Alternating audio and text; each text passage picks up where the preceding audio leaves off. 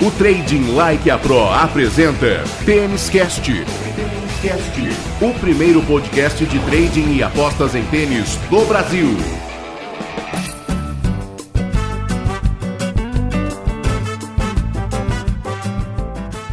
Salve, salve apostadores, salve, salve apostadoras, amantes do tênis. Está no ar o Tênis Cast, edição número 3. Tênis Cast, o primeiro podcast de trading e apostas esportivas do Brasil. Um produto Trading Like a Pro. É, estamos a caminho de Wimbledon. Eu sou Rodrigo Gasparini e mais uma vez comigo no nosso Tênis Cast tenho a companhia de Tiago Meirelles, que já chega falando qual é o principal assunto deste nosso terceiro episódio. Bem-vindo, Tiagão. Fala, Rodrigão, tudo bem? Hoje vamos falar de uma coisa muito importante, que é uma semana crítica que se aproxima, que é a semana pré-Grande Slam, tão importante quanto a semana de Grande Slam propriamente dito. Fiquem ligados aí que vem muita informação legal. Quem tá ligado no Tênis Cast é o Maurício Damião, o Silvio Moura Júnior. Você ouve o Tênis Cast em todos os agregadores de podcast, também no YouTube, nas redes sociais do Trading Like a Pro.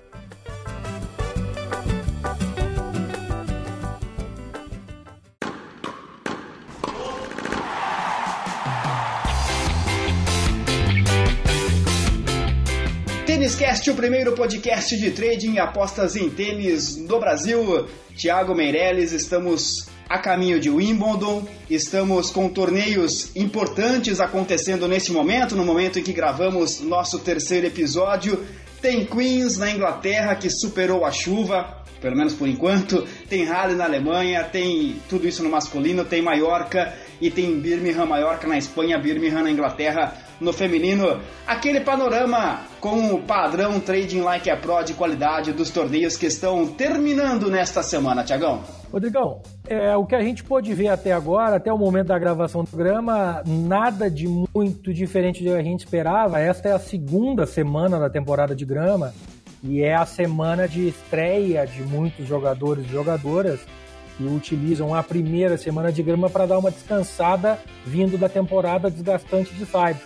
E, naturalmente, esses jogadores são jogadores de maior porte e são jogadores que chegam um maior sucesso nessa justamente nessa semana. Então, em todos os quatro torneios, a gente tem nas quartas de finais uh, os jogadores e as jogadoras que, que de fato performam bem na grama. Não tem nada, a gente vê na Alemanha o Federer indo para umas quartas de finais para jogar com o Bautista Gu, que deve passar bem e certamente vai estar na final e a gente vê em Londres os grandes sacadores tomando conta com Raonic, Feliciano Lopes, Tsitsipas, Medvedev, todos esses caras indo até as quartas de final, né? Que é o que a gente tem pronto nesse momento.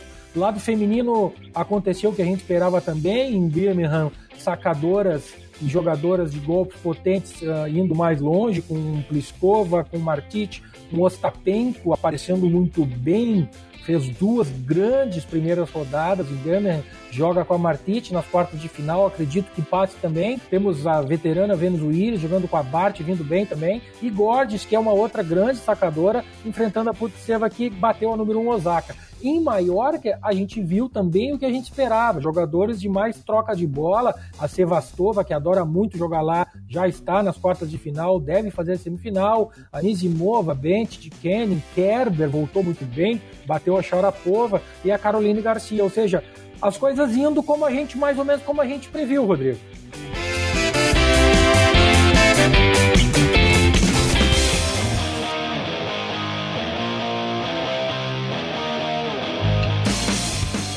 No caso do Federer, é claro que a gente está gravando este episódio do Tênis Cast antes de termos a definição do torneio, mas ainda está muito fresca a vitória dele sobre o Tsonga e mais do que a vitória, eu acho que ele mostra uma força gigantesca do ponto de vista físico, Thiago, porque foi um jogo longo, foi um jogo de 2 horas e 20 minutos, em que o Federer, vindo de uma grande campanha em Roland Garros, mostrou mais uma vez um poderio físico muito grande. Ele é um cara fora de série, né, Rodrigo? Todo mundo sabe que ele é um cara realmente em todos os aspectos, né? A gente não precisa comentar o aspecto técnico dele, o aspecto tático dentro da partida de tênis é fenomenal dele, e a parte física, um cara com 37 anos fazer o que ele faz dentro de uma quadra de grama, que é uma quadra que exige muito também, porque apesar de ser pontos mais rápidos, são pontos mais curtos, vamos dizer assim, eles são pontos muito rápidos, a bola fica muito baixa, precisa ter muita perna para tu fazer, e ele joga quase num saque voleio, ele ataca muito a rede, então é realmente uma chance e essa chance está acabando, infelizmente, né? O Federer não acredito que faça mais dois anos no circuito. Talvez esse seja o último dele, a gente não sabe. E é um privilégio tremendo assistir esse cara jogar. Fez um jogaço com o Tsonga, como previsto também. Tsonga é um cara que tá, pegou um ritmo bom e vem forte para o Wimbledon. Joga muito bem na grama, sempre incomoda o Federer. Inclusive foi uma pique nossa que nós mandamos para ele ganhar um set do Federer na grama e ganhou. Então, é, realmente é um, é um, é, um, privilégio nosso a gente assistir esses caras. O Songa, que é da geração do Federer, né? O Songa, mais de 30 também aí, mas esses caras são realmente uma geração muito, muito, muito diferenciada. Quem é assinante Trading Like a Pro ganhou dinheiro nesse jogo Federer e Tsonga. O Thiago acabou de falar, foi uma pique. De fato, foi é, handicap mais 1,5 set para o Tsonga, se eu não me engano. É isso, né, Thiago? É, isso aí. Ela, eu estou buscando a odd que foi na hora do envio.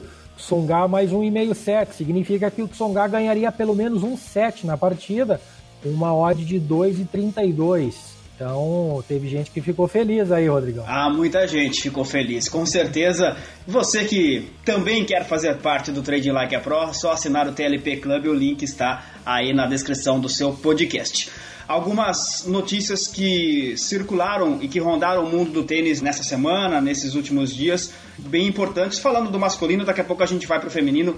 E claro, daqui a pouco tem a análise dos torneios que vão começar na semana que vem. Primeiro, Thiago, a volta do Andy Murray às quadras, ele jogando em duplas em Queens, ao lado do Feliciano Lopes. Estreou, estrearam os dois, né, vencendo o Farah e o Cabal, que é uma dupla colombiana fortíssima independentemente do resultado, é de se louvar a, a volta do Murray, que tem problemas é, físicos e clínicos seríssimos.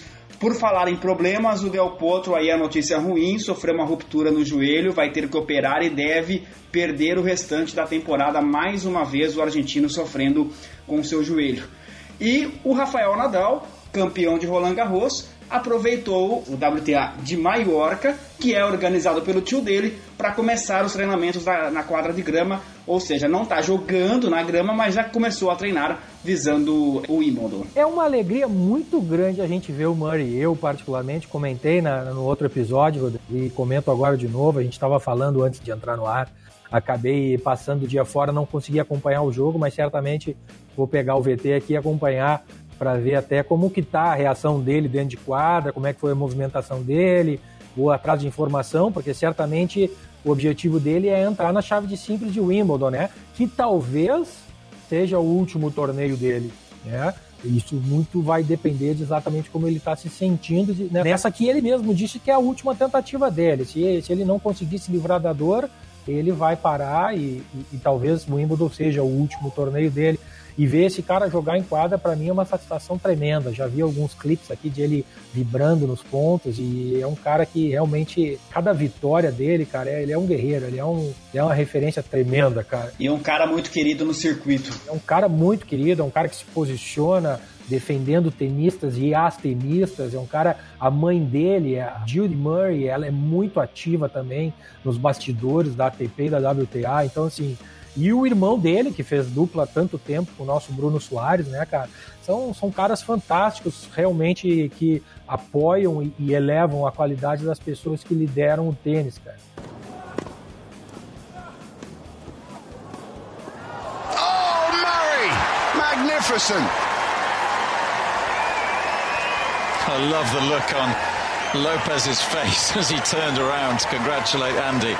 How good was this? Fabulous hands. E, e por outro lado, um cara tão guerreiro, tão querido, tão amado também como ele, o Del Potro, mais uma vez, cara, uma lesão no joelho, escorregou. Cara, é assim, chega a doer, né? Dói na gente ver um cara tão fenomenal perder uma carreira toda praticamente. Parece um cara que certamente teria passado a carreira inteira em top 5 aí, ganhando o Grand Slam. Ele é um cara que não tem medo desses desse trio de ferro aí, Djokovic, Federer Nadal, bate de frente sempre. Ano passado fez umas quartas de final em Wimbledon com o Nadal, que foi um dos jogos mais espetaculares da história do tênis, cara. E é realmente muito triste, cara. E aí, completando, e a gente vê o velho Nadal, né, cara? Se cuidando e se preparando e vem forte. Pode ter certeza que vem forte. Vai jogar só o Wimbledon na grama, mas vem forte. Pode ter certeza que vem forte.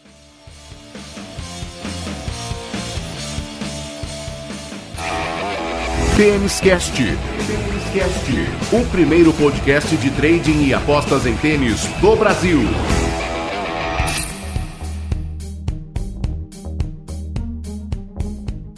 Falando do noticiário que gira em torno do tênis feminino nos últimos dias. Primeiro, a irregularidade no jogo da Naomi Osaka, número 1 um do mundo. Aliás, este posto está em risco porque ela perdeu logo na estreia no seu WTA, caiu diante da Putintseva 6-2-6-3. E a Osaka pode ser algo para a gente ficar de olho já e o Wimbledon. Essa irregularidade é algo interessante para quem faz trade, né, o Thiago? Ela depois que ganhou o Australian Open, ela se separou do treinador dela de tanto tempo, da vida inteira dela e está sofrendo para reencaixar com esse novo treinador. Passou um tempo sem treinador, agora já está com um treinador novo. E, obviamente, é uma relação de jogador e treinador que leva um tempo para, de fato, azeitar né, e começar a fluir com uma energia legal dos dois lados. E ela é uma menina de, de muito pouca idade, que está sofrendo com isso também. É. é uma menina que já ganhou dois grandes slams, é uma menina que que, que tá no topo do mundo, uh, mas é uma menina. Né? Então, assim, tá sofrendo e derrotas como essa de hoje são absolutamente normal pelo seu ponto de vista de ser uma menina, como eu comentei, de estar passando por uma transição na carreira, um momento de transição. Obviamente a gente não espera disso de uma jogadora que tem um potencial do jeito que ela tem, né? Mas tem que brigar e o posto dela está ameaçado porque a WTA é muito competitiva, né? Especialmente depois que a Serena fez a pausa dela em função da maternidade. O pulso de número um fica muito equilibrado, tem muitas jogadoras que são do mesmo nível. Então, quem pisa na bola rapidinho perde. Em relação ao mundo do trading, especificamente das apostas também, evidentemente, a gente pode esperar um mercado regulando de maneira diferente a Osaka? Pode esperar preços desajustados? Ou você imagina que o mercado vai olhar para ela e falar é a número um do mundo, mas está mal nesse momento, está irregular e vai colocar o preço de maneira ajustada? Tem que ver como que vai ser a performance dela em Eastbourne de novo, quando chegar em Grand Slam. O que, que o mercado vai fazer é difícil a gente adivinhar, mas certamente o mercado responde a esse tipo de, de novidade, né? Por mais que seja número um, se vem de uma fase, o mercado realmente absorve isso na maioria das vezes. E não é o ranking que define preço, não, pelo contrário. Só para dar informação completa, a Osaka foi eliminada no Premier de Birmingham e, diferentemente do que eu falei, não foi na estreia, foi na segunda rodada, na verdade, nas oitavas de final, que ela acabou caindo diante da Putintseva. Para a gente encerrar esse giro no noticiário, Tiagão, uma boa notícia para o tênis brasileiro é a boa campanha que a Bia a Beatriz Haddad Maia vem fazendo no ITF, também na grama, quer dizer, a Bia vem mantendo uma consistência no seu jogo, ela que é a número 1 um do Brasil, a, a número 125 no ranking mundial. Bia é uma das jogadoras minhas favoritadas no aplicativo que eu acompanho aqui, que é o SofaScore, e sempre que ela joga, independente do torneio ou não, ele me avisa que ela vai jogar. E eu fiquei extremamente surpreso de ver essa vitória de 2 a 0 da Bia contra a Ribaricova, Ribaricova, que é uma jogadora um pouco mais veterana já, mas que, como a gente comentou no episódio passado, saiu com uma lesão que eu acreditava que não era lesão, porque ela era. Lembra do torneio de Nottingham que foi jogado na quadra dura por causa da chuva, e aí eu acreditei que ela saiu para ir se preparar na grama. E acabou que essa semana ela não conseguiu entrar nos talentos principais e foi jogar esse ITF na grama e acabou perdendo para Bia. Então, assim, eu já mudei a minha opinião e já estou absolutamente convencido de que ela não está na melhor forma dela. É, já fazendo um paralelo com a pergunta que tu me fez antes sobre Osaka, talvez aí apareça a oportunidade, tá? Eu até vou checar aqui rapidamente se ela vai estar tá em Eastbourne essa semana, porque se ela não estiver, talvez signifique que ela jogue o Qualified Wimbledon, né? Eu não estou conseguindo encontrar isso aqui, mas depois a gente pode confirmar até o final do programa, Rodrigo. Mas, falando sobre a Bia, foi a primeira partida dela na grama, se eu não me engano, essa temporada. E realmente, extremamente boa notícia. A gente para para pensar, a gente vê que a Bia é uma menina que saca muito forte, é uma menina alta, que bate na bola bem agachada, ela tem um ótimo trabalho de pernas, e isso é tudo que um jogo de grama precisa. Então, o coração de brasileiro aqui folgar um pouquinho, talvez mais do que deveria.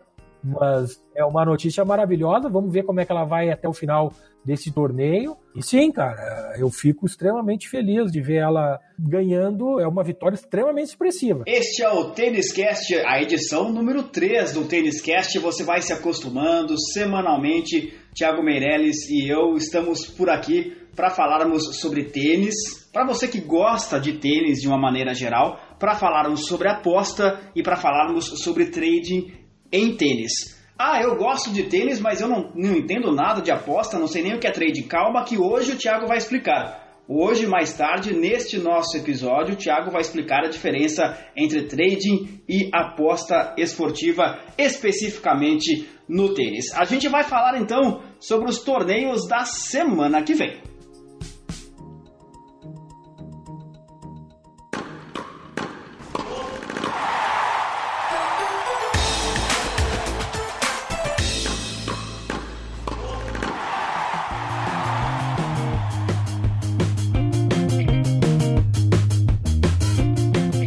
Estamos a caminho de Wimbledon, continuamos na temporada de grama e a próxima semana é a última semana antes de Wimbledon. O que significa é necessário muito cuidado na semana pré-Grand Slam.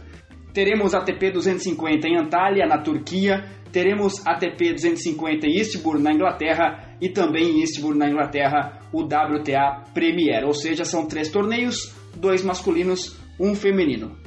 Tiago Meirelles, é claro que a gente vai falar sobre cada um dos torneios, aquela análise que você faz semanalmente aqui no nosso Tênis Cast, mas como é o nosso mote principal do episódio de hoje, o cuidado que deve ser tomado em semanas pré-Grand Slam para quem aposta e para quem faz trading em tênis. O cuidado é fundamental nessa semana, Rodrigo. Como a gente bem disse, é a cautela muito, muito grande especialmente porque existe, além da semana ser pré-Grand Slam, e muitos jogadores e jogadoras não jogam torneios, outros jogam, mas vão ali para ganhar uma ou duas partidas, para pegar um ritmo de jogo, para manter um ritmo de jogo aguçado e depois descansar para entrar fresco na chave principal de Wimbledon.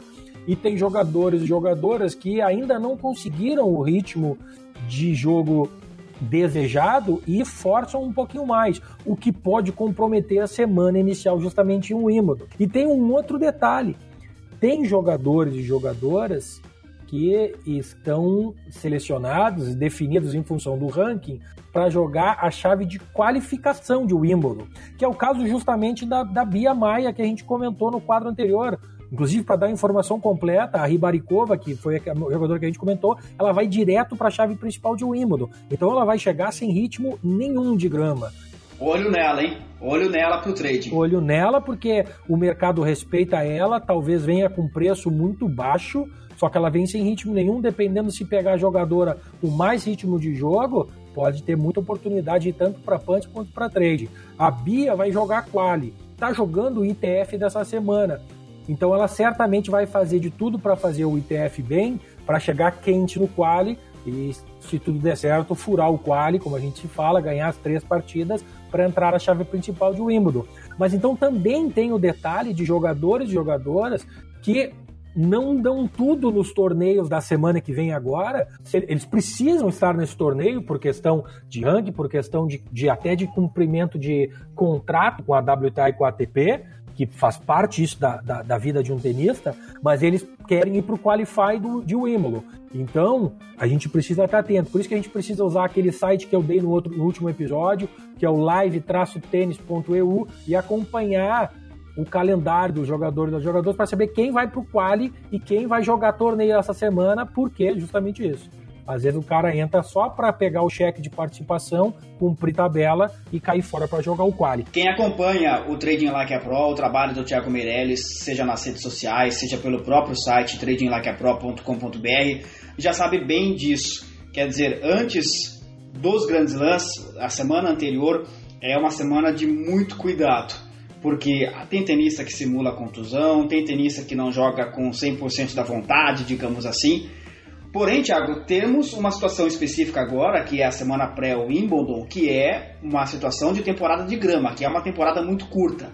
A minha pergunta, minha dúvida é a seguinte: também na grama, por ser temporada curta, há aquele tenista ou aquela tenista que acaba é, deixando de lado um pouquinho o, o, a vontade, digamos assim, de jogar na semana pré-Grand Slam e em contrapartida deixa também de se preparar na grama? ou o fato de termos um campeonato na grama, mesmo na pré-Grand Slam, na semana pré-Grand Slam, faz com que os tenistas queiram jogar por conta da adaptação ao piso? Rodrigo, tudo depende.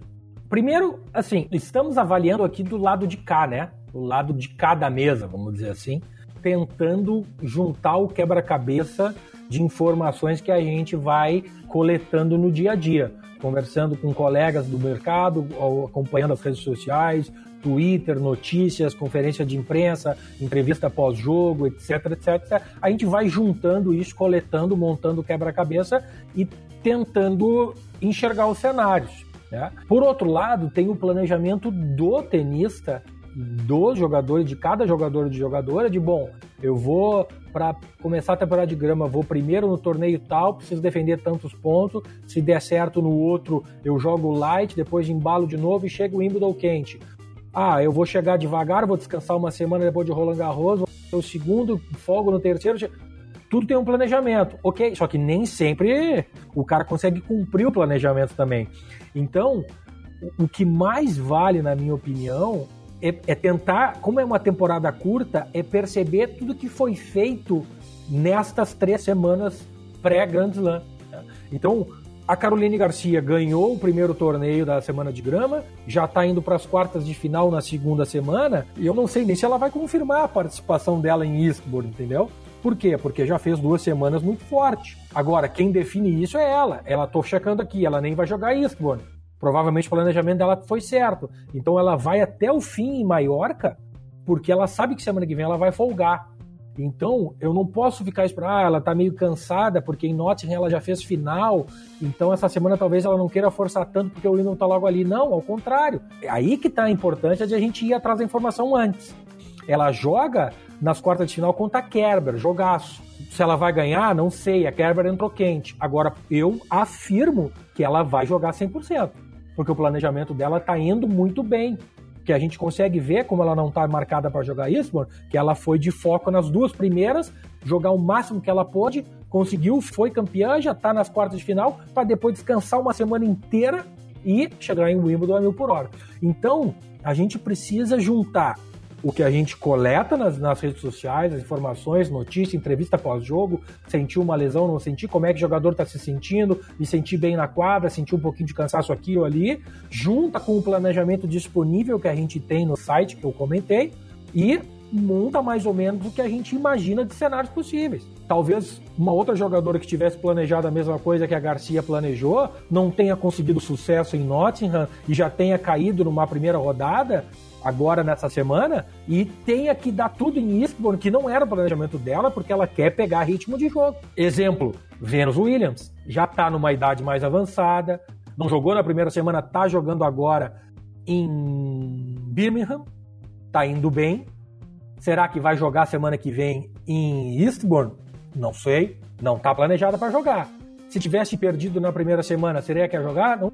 Então, é, é, a gente precisa, como eu disse, juntar todas as peças e tentar imaginar os cenários. E mesmo assim, a gente ainda fica sempre nos Cs, né? C, C e C. Mas isso faz parte da nossa vida e a gente tem que ir sempre no cenário que a gente enxerga mais segurança, Rodrigo. E você falou muito sobre o planejamento do tenista que pode ou não ser cumprido, e ele vai sendo adaptado, é claro, ao, com o passar do tempo. E nos colocando agora do lado de cá, né, do nosso lado, do lado de cá do balcão, o lado de quem aposta e de quem faz trading.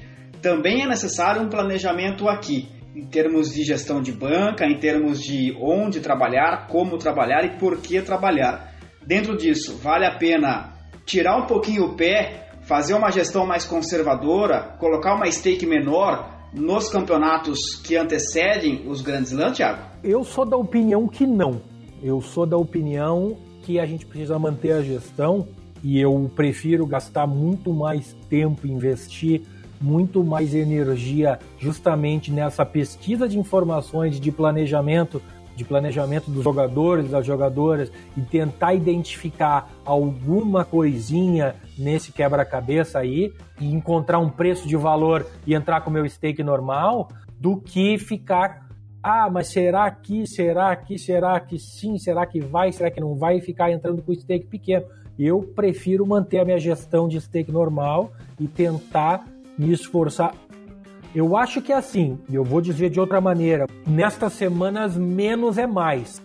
Então a gestão de stake pode ser a mesma e eu sou do voto que se mantenha a mesma.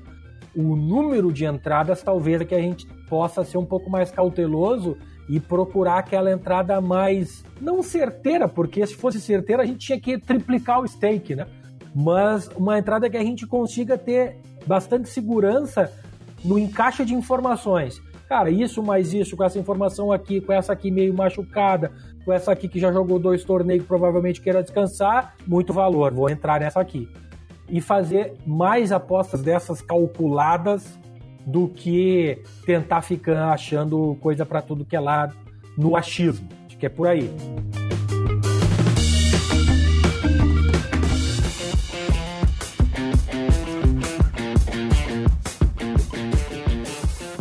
Vamos então à análise dos torneios que estão para começar. Iniciando então, Thiago, pelos masculinos, são dois ATPs 250, Antalya na Turquia e Eastbourne na Inglaterra. É claro, todo mundo jogando na grama. Tem gente na Turquia com a cabeça na Inglaterra, tem gente na Inglaterra em Eastbourne com a cabeça em Londres, em Wimbledon. Tá todo mundo só pensando em Wimbledon, mas tem que pensar também nos 250 no caso dos rapazes, Thiago. Não tem como fugir disso, né, Rodrigão? O circuito segue e nem só de Grand Slam se vive. Até porque Grand Slam é maravilhoso, joga todo mundo, mas sob o ponto de vista do jogador, pode acabar na primeira rodada, né? Ou pode acabar ainda no qualifying. E só ganha um, né? Só ganha um, né, velho? E pra segunda semana só vão 16. Então, assim, infelizmente, nem todo mundo nasceu para ganhar o Wimbledon. E de ATP 250 em ATP 250, a gente vai enchendo o saco, cara. Então, essa semana é bem interessante, principalmente na, na, na ATP. A gente começa falando do ATP de Antalya, na Turquia, que é um torneio novo, que teve a primeira edição em 2017 e é um torneio com todo o respeito do mundo, mas um torneio de baixa qualidade. Historicamente, são jogadores de, de um segundo escalão que frequentam por ali e dessa vez não vai ser diferente. Em 2017 a gente teve o japonês Sugita sendo campeão, vencendo o Manarino, o francês, na final. E ano passado o Manarino estava na final de novo contra o Zumor. Zumor, um jogador eh, que teve um ano passado, 2018, muito bom, mas que esse ano sofreu um pouco com lesões e ainda não engrenou. E nesse ano ele não vem para defender esses pontos, pelo que eu pesquisei. Quem fez semifinal com eles foi o Vesely e o Maranhão derrotou o Monfils na semifinal. Jogadores que chegaram nas quartas de final ano passado foram o português João Souza, o francês Herbert, o espanhol Gabriel Garcia Lopes e o Basila Chivili da Geórgia. Basila já sei que não joga. Gabriel Garcia Lopes acho que também não joga. E quem eu acho que vem forte para esse torneio, que fez uma está fazendo uma temporada, uma semana de grama muito legal, é o português João Souza. Tá? O Manarino vem de novo, fica mais do que claro aí que ele gosta muito de jogar lá. Ele já ganhou o torneio semana passada na Holanda. E eu acho que ele deve vir forte de novo para esse torneio. E eu colocaria do lado dele para chegar nesse torneio o português João Souza. O mercado ainda não está aberto, a chave não está totalmente definida ainda, mas é um torneio com qualidade bem baixa, até na grama, sabe, Rodrigo? O ano passado teve muita crítica, vamos ver se esse ano o, o pessoal da Turquia conseguiu melhorar o piso por lá. Mas uh, os dois primeiros anos, e a gente vê até nos jogadores aqui o estilo que a gente vê ganhando, Manarino, Zumor, o Albot fez quarta de final lá em 2017, Sugita sendo campeão em 2017. é de novo uma grama parecida com a da Holanda, é uma grama parecida com a grama de Maiorca, uma grama que a bola pica um pouco mais devagar, não é aquele jogo de grama clássico inglês, né, de pique bem baixinho que desliza. E como eu comentei, tá aí os jogadores que chegaram. Então, atenção que na Turquia, saque, apesar de ser grama, não resolve o jogo. Então, os caras que devolvem bem, que trocam mais a bola, eles historicamente se dão bem lá.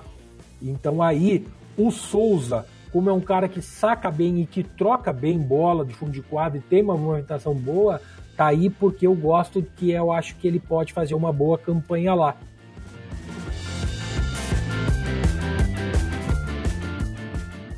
Dica Trading Like a Pro.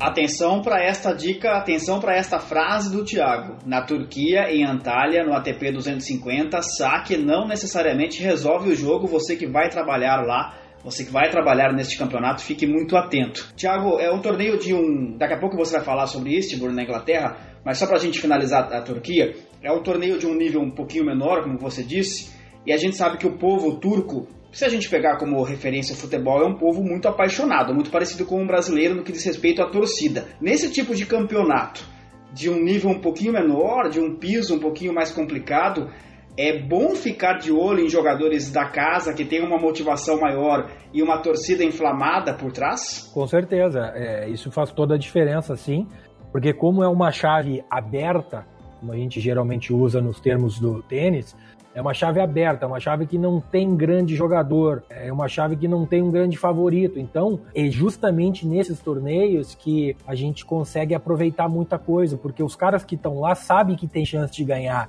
E ganhar um torneio ATP 250, que assim, para o grande público são torneios de baixa expressão, mas significa 250 pontos no ranking para esses caras e uma banana de dinheiro, 200, 300 mil dólares por aí, entendeu? De premiação. Então, esses torneios pagam muito da vida desses caras que vão jogar lá. E esses caras sabem que não vão fazer quartas de final e semifinal em Wimbledon. Então, claro que eles vão para o Wimbledon pela glória, daqui a pouco pega uma chave tranquila, consegue fazer terceira rodada, daqui a pouco até uma quarta rodada, mas a vida deles é esse tipo de torneio. É muito legal porque a gente consegue pegar caras que se dedicam ao máximo nesses torneios, tá? É esse tipo de mindset que a gente precisa ter em semanas para Grand Slam e, e, de maneira geral. Não é porque o torneio ATP 250 que os caras que vão lá não vão para ganhar, pelo contrário, que é aquilo que a gente comentou de, outra vez no Challenger. Os caras que jogam Challenger, eles vivem daquilo. Então não é porque é um torneio challenge de baixa premiação, de baixa qualidade, que os caras não se dedicam. Pelo contrário, os caras que estão lá ganham a vida com aquilo. Então a dedicação é total e por isso os jogos de challenge são tão disputados. Porque aquilo ali é o pão dos caras de que eles se alimentam. E, obviamente, quando a gente tem uma chave aberta, a gente pega um jogador da casa com a torcida apoiando, esse cara cresce muito mais, né? Trading Like a Pro, a mais lucrativa plataforma de trading esportivo do Brasil. Acesse tradinglikeapro.com.br. Muito bem, vamos viajar 3.700 quilômetros, de avião 4 horas e meia segundo o Google, sem escala. Com escala demora um pouquinho mais. E a gente sai, a gente sai de, de Estibur, aliás, a gente sai de Antalya e vai para Estibur na Inglaterra tem ATP lá também, Thiago. Aqui o cenário já é um pouquinho diferente. Historicamente, os jogadores do alto escalão que decidem jogar em Eastbourne nesta semana pré-Grand Slam, eles acabam indo um pouquinho bem. A gente teve o Djokovic ganhando de 2017. A gente teve ano passado, por outro lado, já nenhum dos grandes participando e chegando longe. Esse ano a chave, vou usar a mesma expressão, tá mais aberta. Não tem nenhum cara de muito destaque, vamos dizer assim, nesta chave. Tá? Ano passado quem foi campeão foi o, o alemão Michel Zverev, que está num ano péssimo, está em fim de carreira, uh, mas é um jogador de saque e voleio que na grama, ano passado, quando estava bem, era muito perigoso e acabou sendo campeão, ganhou do Lucas Laco, que é um jogador uh, de aparição rara no, no, no circuito. Já tá também. Já teve épocas que ele fazia torneios muito bons em Grand Slam, mas é um cara que está muito raro por aí. E a semifinal foi feita, o Zverev ganhou do Kukushkin e o Laco ganhou do Tcheknak, que ano passado tinha feito semifinal de Roland Garros e estava em alto nível. Esse ano acho que caiu na real de novo. Quartas de final, ano passado, a gente teve Edmund, Chapovalov, Milman e Norris. Em 2017, a gente teve ainda Monfils e Medvedev. É um torneio com um pouquinho de nível maior. Para esse ano, o cara com o melhor ranking que vai para lá é o italiano Matteo Berrettini. Que é um maluco, né? Que é, é um maluco, mas vem jogando um tênis espetacular. Na grama, surpreendendo todo mundo. Tem um saque fantástico e até o jogo contra o Andrea Sepp, que foi as oitavas de final em Halle, na Alemanha, ele não tinha sido quebrado em nenhuma das vezes, em todos os jogos de grama, desde que da semana anterior. Então, este cara seria o meu cara para Istanbul, mas ele já está de novo nas quartas de finais em Halle, joga contra o glorioso Kachanov, que foi o cara que ele derrotou também, se eu não me engano, nas próprias quartas de final no torneio em Stuttgart, onde ele foi campeão. Não sei o que vai acontecer, se o Cachanove vai se vingar ou não, mas eu não acredito que o Berettini venha com muita força, a não ser que ele perca para o Cachanove.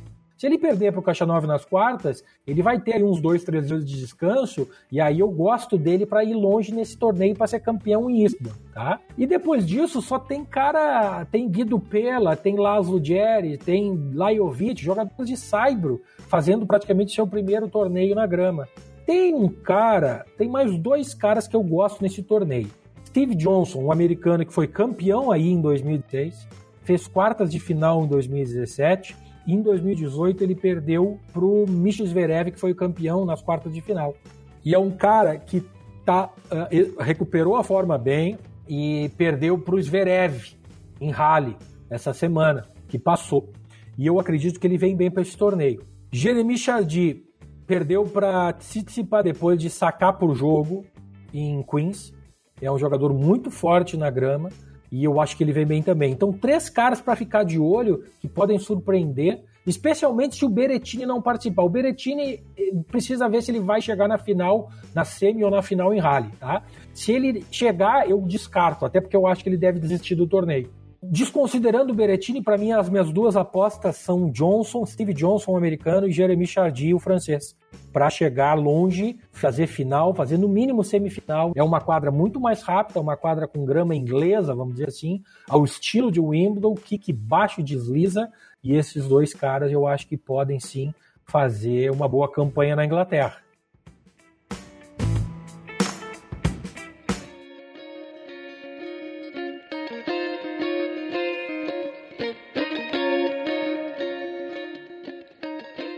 Este é o Têniscast, a edição número 3 do primeiro podcast de trading e apostas em tênis do Brasil. Continuamos em Eastbourne, na Inglaterra. O Thiago Meirelles já analisou o torneio masculino. Vamos agora para o torneio feminino. Vai rolar um WTA Premier por lá, Thiago.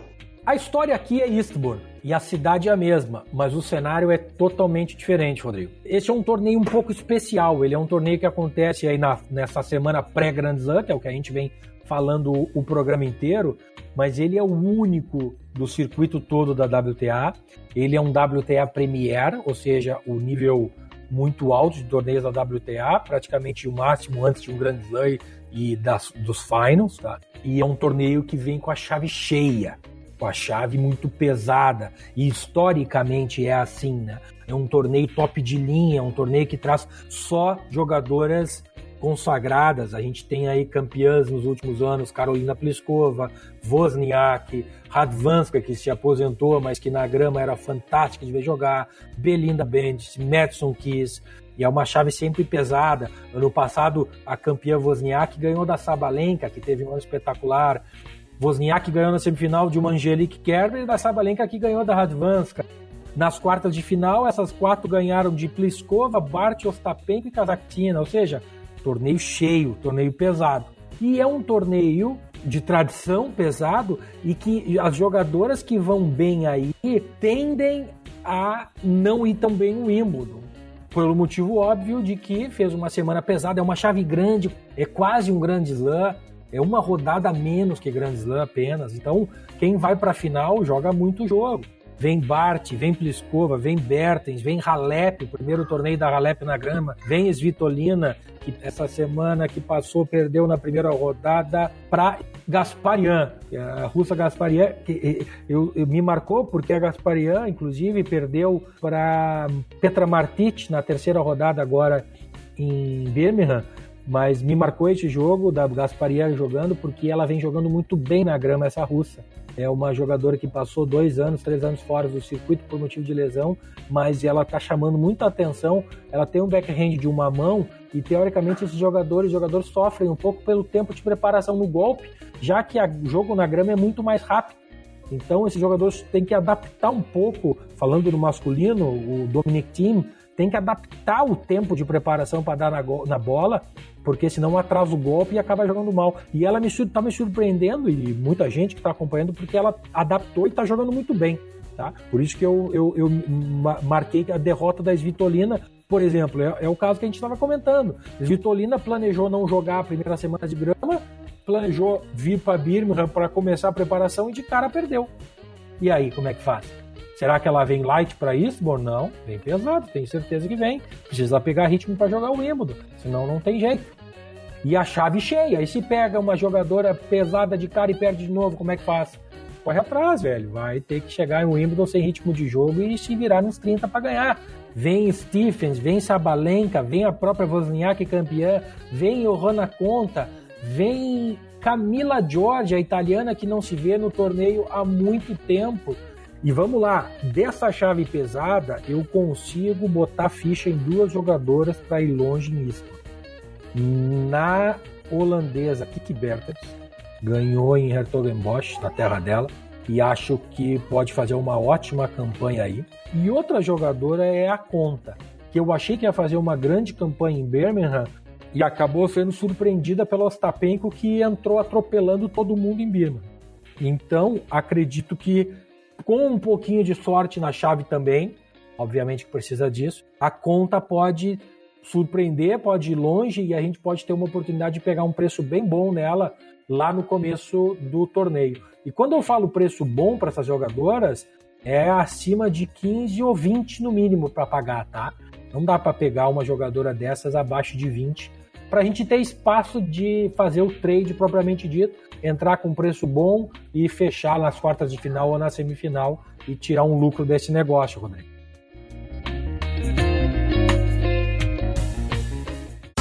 Bolinha na rede, nas redes sociais. Qual é a dica de hoje das redes sociais, da internet, da busca por informações neste mercado do tênis e do trading e das apostas do Panther, do trading e tudo mais, Thiago Meirelles. Rodrigo, a, a, dica de hoje é um arroba que eu acho muito interessante porque ele é um cara extremamente ativo no Twitter. Ele passa praticamente o dia inteiro comentando os jogos que estão acontecendo e ele retuita muita informação. Então, para aqueles dias que a gente está fora da nossa estação de trabalho ou a gente está fazendo qualquer outra coisa, mas não quer ficar desconectado total do que está acontecendo, esse é um cara muito legal de se seguir, porque ele vai te dando informações o dia inteiro do que está acontecendo, e obviamente aquilo tu vai lendo e, e processando, lendo, processando, e tu vai te mantendo atualizado. É o arroba do José Morgado, e o arroba dele é justamente arroba José Morgado, tudo junto, sem, sem nada. Esse cara é um português apaixonado por tênis, e que, como eu comentei, ele é um cara extremamente ativo, passa o dia inteiro. Eu tenho notificação definida no meu aplicativo do Twitter para toda vez que ele twittar aparecer a notificação e eu ver o que, que ele fez. Às vezes incomoda, porque é muita coisa, e a gente vai lá silencia a notificação dele pra, porque não estamos afim de acompanhar. Mas eu utilizo muito ele, é um cara que, que deixa realmente a gente super atualizado de tudo que está acontecendo. É a minha dica para hoje, Rodrigo. Arroba José Morgado. Aposta de valor.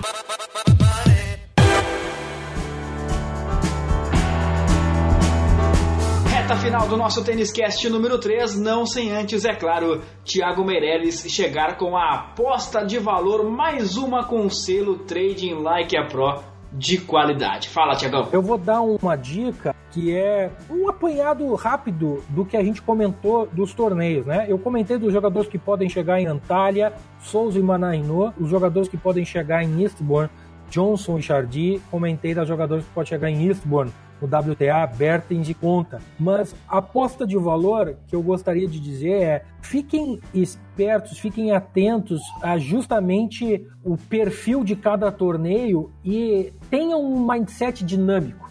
Quando olhar para Antalya, lembra do que a gente conversou aqui, um torneio de jogador de troca de bola e que as zebras, os jogadores de mais baixo nível vão chegar assim. Quando a gente vai para Eastbourne no ATP, muda o estilo.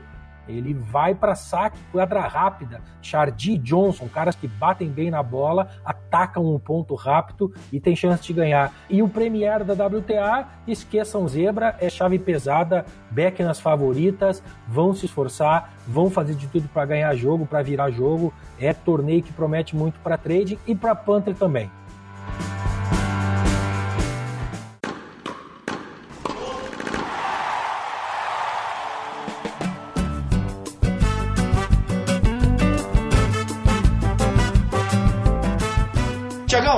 Chegamos ao final de mais um episódio do nosso Tênis Cast, mais um sobre temporada de grama e hoje falando sobre os cuidados na semana pré-Grand Slam.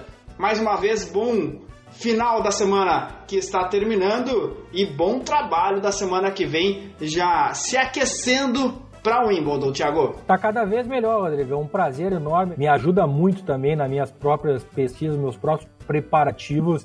É, já estamos com a cabeça totalmente esverdeada, de bastante grama, e contando os dias aí para o Wimbledon, sem antes passar por essa semaninha pré que realmente é sempre lucrativa para a gente, Rodrigo. Este é o Tênis Cast, um produto Trading Like a Pro. Eu agradeço mais uma vez a sua companhia. Te desejo uma semana de muito trabalho, de muitos lucros nas suas apostas, no seu trade e de muita diversão, de muito prazer assistindo ao tênis, evidentemente. A gente volta na semana que vem com muito mais conteúdo sobre tênis, sobre apostas e sobre trading em tênis. Muito obrigado pela companhia, muito obrigado pela audiência. Um grande abraço. Até lá.